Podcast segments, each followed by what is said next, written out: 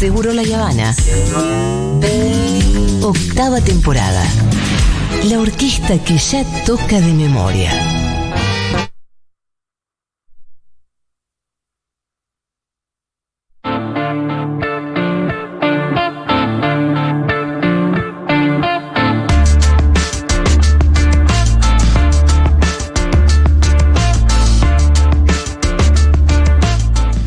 Bueno, hoy jueves, último programa del año, me toca hacer la columna. Esta columna que me sorprendió Julia cuando me dijo "Ah, que pones a Laura ir a hacerla, me puse muy nervioso.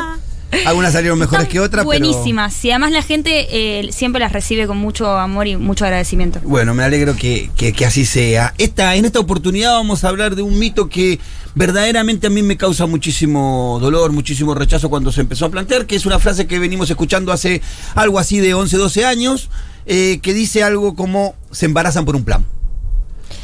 Ah, Hiriente como pocas cosas, ¿sí? Además está decir que vamos a tener algunos minutitos para destrozar este mito. Eh, la verdad que se refiere a alguna política específica, entiendo yo, que tiene que ver con la asignación universal por hijo. Una política propuesta por el gobierno de Cristina Fernández de Kirchner en un contexto bastante complejo porque venía de haber perdido la discusión por la 125. Recordamos que fue una discusión que trajo un gran costo político al gobierno de Cristina Fernández de Kirchner, en donde todos pensábamos que el gobierno iba a ir hacia atrás o iba a moderarse en algún momento, eh, o en ese momento, por el contrario, Cristina salió como suelen salir los grandes jugadores por arriba. Y una de esas cosas que sacó y que nos dio una señal que salía por arriba era justamente el anuncio de la asignación univer- universal por hijo, que ahí creo que tenemos algún audio cuando Cristina lo, lo anunció. Siempre les he dicho que quiero ser una presidenta que ayude a mejorar la redistribución del ingreso en la Argentina. Sé que es una tarea que no la puedo hacer sola, necesitamos de la colaboración de todos, de todos los partidos políticos, de todas las organizaciones sociales, de todas las instituciones religiosas, de todos los cultos, y sabemos que más allá de las diferencias, estoy absolutamente segura, vamos a poder encontrar un punto de encuentro para dar respuesta a problemas estructurales, no desde eslogans o desde desafíos o de insultos o descalificaciones, sino de ideas que puedan llevarse a la práctica. Hoy estamos frente a una de ellas, una propuesta que estamos llevando a la práctica. Esto era ya por octubre del 2009. histórico. La asignación universal por hijo para protección social es un seguro social de Argentina que otorga a personas desocupadas que trabajan en- o que trabajan empleados en negro o que ganan menos del salario mínimo vital y móvil un beneficio para cada hijo menor de 18 años. Tiene una manera particular de pagarse, porque no es solamente un beneficio, sino que también hay una contraprestación que se les pide a las beneficiarias de este programa, que tiene que ver con la escolarización y la atención médica de cada uno de los chicos. Yo quiero decirle que lo que nosotros primeros notamos en el barrio cuando se sancionó esta gran política de la cual nos sentimos muy orgullosos de ser parte en ese momento y de poder caminar y golpear puerta por puerta para proponerle a nuestras vecinas esta nueva política que venía a resolver muchísimas cosas. Lo que notamos como, como reacción inmediata de estas madres fue la escolarización de un montón de pibes que verdaderamente estaban por fuera de la escolarización, Claro. porque todas entendían de que había un contexto para hacerlo, había una ayuda económica que permitía hacerlo, pero aparte el Estado te paga solamente el 80% de ese beneficio mensualmente y te va reteniendo el 20% todos los meses. Que se te paga a fin de año si vos demostraste que el chico estuvo escolarizado durante todo el año y estuvo la atención médica que se certifica más que nada por la- el control de, de los carnés de vacunación de los chicos. El beneficio en la fecha de hoy, en la actualidad, le da algo así de 5.677 pesos. Creo que ahora hubo un aumento, pero era 5.677 pesos por cada uno de sus hijos. Hoy. Hoy, en este momento. ¿Es la asignación? Es la asignación universal, por hijo, por cada uno de esos hijos. Bien. Creo que hubo, no sé si esta es la, la- la- la- la cifra final, quizás hubo alguna modificación en Sí, este último y, tiempo con un y hubo un bono a Y Guache hubo un también. bono. Entre 5 mil y 7 mil pesos. Exactamente. Ahora, hay un argumento de una clase, de una parte de nuestra sociedad que dice que, o que piensa de esta manera, que hubo mujeres que a partir de la sanción de, esta, de este programa social, que creo, quiero decir que es uno de los más revolucionarios del mundo, Mm. que es una de las políticas que mejor eh, apuntan a la generación de una sociedad con, con- con igualdad de oportunidades y que ha impactado en la familia no solamente mejorando eh, la escolaridad, como dije, la atención médica y la alimentación de los de los niños, sino que le ha dado una herramienta a esas madres para discutir cuánto quieren ganar, Mm. que era una de las cosas que en el principio empezaron a debatir. Sí, eh, es la integración total, ¿no? Eh, De un sector de la sociedad que estaba completamente, eh, nada, un poco condenado a cierta marginalización y de repente, bueno, existen para el Estado, eh, se los reconoce eh, y se los- a esos niños se los reconoce también como personas que tienen derechos. Como sujetos de derecho, como decía mi mamá cuando le dieron la, la pensión de madre de siete hijos. Eh, sí, y puntualmente me parece que le servía, que era una de las cosas que esta misma parte de la sociedad que dice se embarazan por un plan, también decía, ah, ahora, no, ahora que cobran el salario no quieren venir a trabajar. Ahora que cobran la asignación no quieren. No, lo que estaba pasando era que esas mujeres que cobraban la asignación no querían ir a trabajar por la, por la poca guita que le pagaban. Querían discutir Claro. cuánto iban a cobrar. Si el Estado me está dando cinco, hoy, si me está dando, está dando 5 mil pesos por mi pibe, yo voy a trabajar, pero necesito discutir mi salario en función de eso, ¿no? Claro. De cuánto me ingresa ahí. Entonces era una herramienta para estas madres que trabajan, en, en- en la gran mayoría trabajan en casa de familia, Claro. de limpieza, atendiendo negocios en, en el área de comercio. Y además esa frase no contempla que una mujer que es madre ya tiene un trabajo que no está siendo remunerado, que es el del cuidado y el de mantener un hogar y llevarlo adelante. Y que esta política también viene a remediar eso, ¿no? Pero bueno, había como esta frase que también se acompañaba de esta, de esta expresión que es se embarazan por un plan. La realidad es que una mujer que cobra 5.777 pesos o 7.000 pesos eh, debe mantener a su hijo con esa guita y esta, esa frase o esa expresión nos refiere a que hubo una persona que en algún momento planificó quedar embarazada para poder acceder a ese beneficio, para cobrar ese beneficio. Como si fuera que con ese dinero pueda esta mujer resolver su situación económica. No, Yo- claramente no es negocio aún con la agua. Totalmente. Claro, claro, entonces ahí ya hay una cuestión que ya empieza a derrimar este mito. Pero para no ser nosotros quien damos estas presiones, podemos escuchar a alguna de nuestras vecinas que hemos consultado y podemos tener algunos de los audios, ¿no? ¿Y qué significa la, la ayuda a naciones? Y, y es un poco más de plata de todos los meses para poder comprarle algo a los chicos, el tema del colegio, la comida. Es una gran ayuda de todos los meses que tenemos, creo yo, todas las madres. ¿Qué creo de esas personas que una no, no se embaraza para obtener ese plan, creo yo? No, sinceramente la verdad que no, no alcanza, porque hoy en día está todo caro, pero bueno, es una ayuda más que una mamá tiene todos los meses. Bueno, claramente una mamá que cobra este beneficio no puede vivir de esto solamente. Sin duda. Mucho menos, creo que apenas le, le- le alcanza para poder costear todos los gastos que les conlleva criar un Ni en chico. pedo, claro. ¿Cuánto O, sale? o ni eso, digo. Pero no hay chance. ¿Cuánto Eh, sale hoy un litro de leche? Es que yo te lo digo, o sea, claro, no estoy en, en la onda de tener hijos. tener, claro, no- pero no a tu ojo, desde lo, donde lo veo yo, ni en pedo hoy la diferencia entre tener o no tener un hijo son 7 lucas. O sea, me parece que Pero- es mucho más. Totalmente. Eh, Insisto, desde la ignorancia te digo.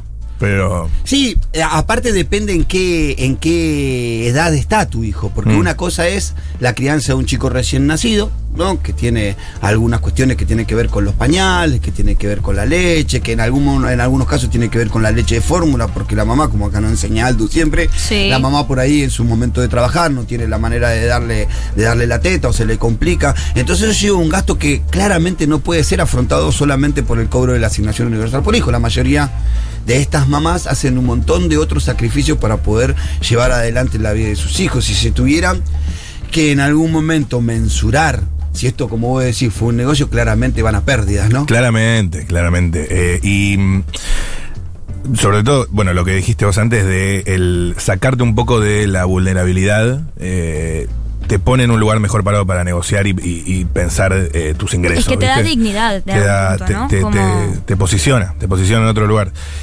Y algo que siempre se habla, digamos, cuando surgen estos discursos de se embarazan por un plan, no quieren laburar, prefieren no laburar, prefieren no estar en blanco, prefieren bla. eh, es sobre los bordes del alcance de esta política social. Porque siempre vos, digamos, cuando implementás, a nivel político, vos implementás una política, eh, haces una sintonía a veces más o menos fina, pero siempre hay bordes en donde tal vez haya gente que eh, lo reciba y no lo termine de necesitar. Digo, puede, eh, siempre hay un límite. Puede pasar. Eh, puede pasar, pero digo, yo por ejemplo me acuerdo en el, el libro de Weinfeld cuan- cuando, nombra un poco el rol de Néstor en todas estas políticas.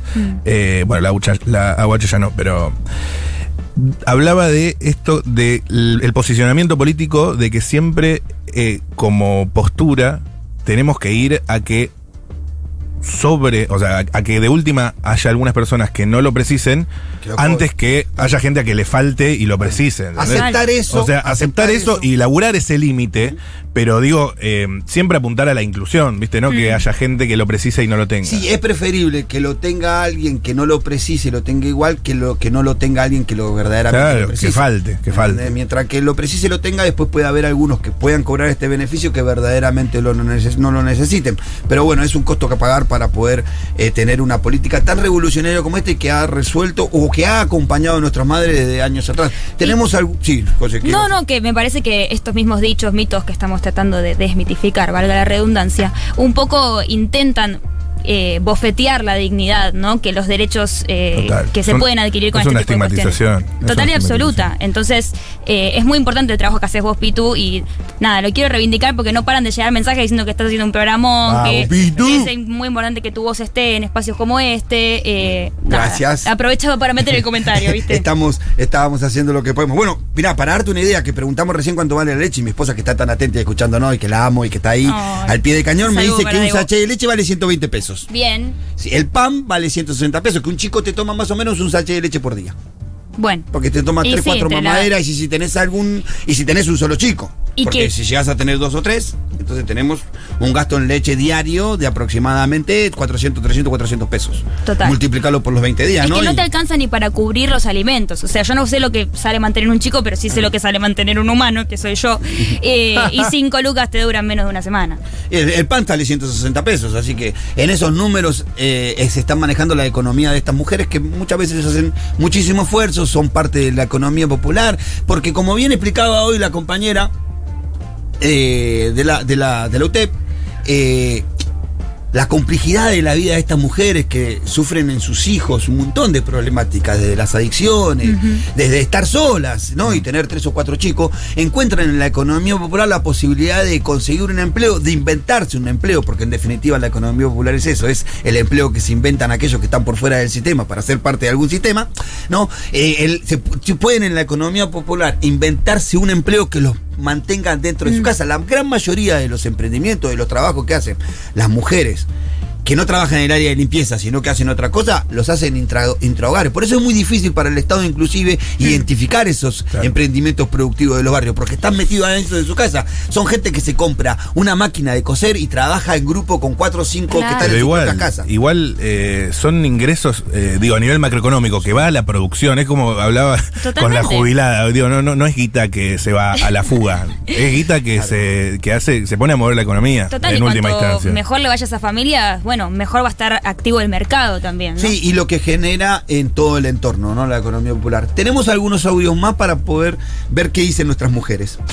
Quedé embarazada porque lo estaba buscando. Pienso que las personas que dicen que se embarazan para cobrar un plan eh, no saben nada porque con un plan no puedes vivir, menos con un bebé, que son muchos gastos, los pañales, la leche, la ropa. Eh, así que los que dicen que se embarazan por un plan o no tienen hijos o, o tienen un trabajo que cobran mucho y que no saben lo que uno cobra en un plan. No, con la asignación por hijo no se puede criar un hijo. Son 4.500 por mes que no te alcanza. No te alcanza entre los pañales y la leche y los gastos. No te alcanza. Eh, sí es una ayuda, aporta como aporta también eh, la tarjeta alimentar, aportan, pero que uno se puede mantener con 4.500 al mes eh, es imposible. Bueno, sí, claramente acá Milagros eh, nos cuenta su periplo. Milagros es una piba joven, muy jovencita. Yo tenía una idea antes de hacer estas preguntas, que había hablado inclusive con Miro y con José. De una experiencia personal, nosotros con Débora, yo fui papá cuando tenía 16 años, no existía la asignación universal por hijo ni nada de esto, así que no, no, no la dejé embarazada para cobrar ningún plan. Pero. Seguro. Sí, seguro. Pero. Pero. Sí fue casual. Eh, sí fue repentino, no buscado. Y cuando nosotros empezamos a hacer las preguntas, yo me acuerdo que le decía a Miru, eh, estoy seguro que lo que nos van a contestar era que, que fue casualidad. Entonces ahí iba a tener un elemento más para derribar este, este mito, porque el mito de se embarazan por un plan implica, como decíamos alguien, que alguien planifique. Mm. Claro. Embarazarse para cosas. Pero evidentemente las chicas de ahora, las chicas más jóvenes, eh, planifican, y su desean. embarazo. Pero eso es eh, me hace pensar, Pitu, también, que hay un estigma, digamos, en general de las clases más pudientes hacia los sectores populares, que eh, en el que parece que los sectores populares no tienen derecho a desear, ¿no? A irse de vacaciones, a querer tener una familia. Digo, ¿por qué no va a querer una piba por joven que sea? Yo tengo también, me ha sorprendido amigas jóvenes que tienen mi edad, yo tengo 23 años, que deciden ser madres y lo buscan. Y digo, eso es una diferencia ideológica que, que yo puedo llegar a tener con ellas, pero que digo, es transversal ese deseo a todas las clases sociales y eso es algo que a veces desde el estigma eh, se busca, digamos, erradicar o, no se piensa de esa manera, ¿no? Sí, y también nos permite ver que esta expresión también apunta a otra cuestión que tiene que ver con el embarazo, Hmm. el embarazo joven. eso. Y yo creo que la diferencia eh, de mis épocas, cuando con, con Debo quedamos embarazados, es que hay hoy muchísimo más acceso a, a la información, a la educación sexual, aunque muchos la, la, la- la criticaron, la defenestraron, la defenestran en el día de hoy.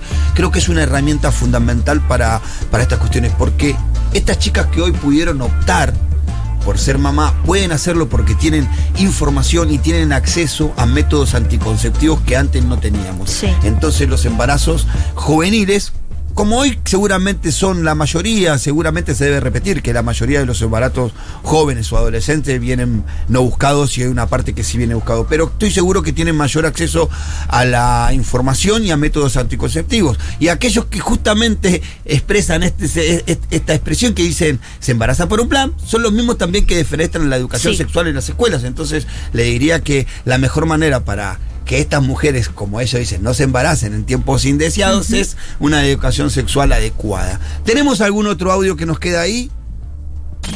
Mi nombre es Rocío, tengo 28 años y me embaracé porque busqué con mi hijo, eh, con mi pareja tener un hijo. Con la asignación sola la verdad que no alcanza, pero es un complemento para poder criar a nuestros hijos. Eh, la asignación universal es una pequeña ayuda que nos brinda el Estado para poder comprarle las cosas indispensables a nuestros hijos. Eh, y la verdad que me gustaría saber si realmente ellos pueden, con el monto de la asignación, criar a sus hijos, como dicen que lo criamos nosotras.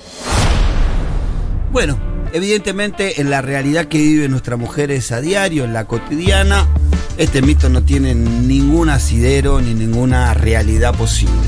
Pero no solamente nos vamos a quedar con nuestras ideas y con nuestros pensamientos y con las declaraciones de algunas de las mujeres que viven en los sectores más populares, sino vamos a contar que hace algo así como un año la UNDAB, la Universidad de Avellaneda, realizó un informe que claramente, con estadísticas y con información que vamos a leer, que claramente rebate todo esto.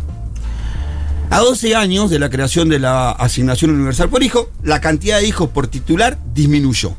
Por lo que estuvo lejos de verificarse el difundido mito de se embarazan para cobrar un plan. Así se desprende de un informe realizado por la Universidad de Avellaneda, desde su creación alcanzó a 3.3 millones de niños en 2009, con 1.8 millones de titulares que cobraban la asignación. En promedio se registraba un 1,83 hijos por cada una de las titulares. En el 2020 existe 4.3 millones de niños alcanzados por el beneficio y 2.4 millones de titulares, por lo que el promedio de cantidad de hijos se contrajo a 1.79. Los datos se contraponen con quienes afirmaban que parte de la población se encuentra en situación de, que se encuentra en situación de vulnerabilidad recurrió a partir de esta política a tener hijos para percibir una mayor cantidad de dinero. No solamente eso, sino que ahora, si la encuentro, que se la había enviado a Miru, Qué laburo estadístico, eh, ¿eh? Que- Sí. buscamos información, Periodismo de investigación esto. por favor, La tasa de natalidad, Ajá. a raíz de la sanción de esta ley, no dejó de bajar y de descender año tras Se año. mantuvo. Descendió. no Ah, se mantuvo. descendió. Por el Ah. contrario, descendió, encontrando su pico menor máximo hasta el registro de estos datos en el 2019. Bueno. La tendencia dice que en el año 2020 y 2021 se sostuvo este descenso del índice de natalidad. Así que podemos asegurar, por la realidad que sabemos vivir y que vemos vivir en los barrios populares todos los días, por los números que nos eh, dan las estadísticas y por los informes y por nuestra conciencia de que este es uno de los peores mitos que hay en nuestra sociedad. Las mujeres no se embarazan para cobrar un plan. ¡Bravo, Pitu!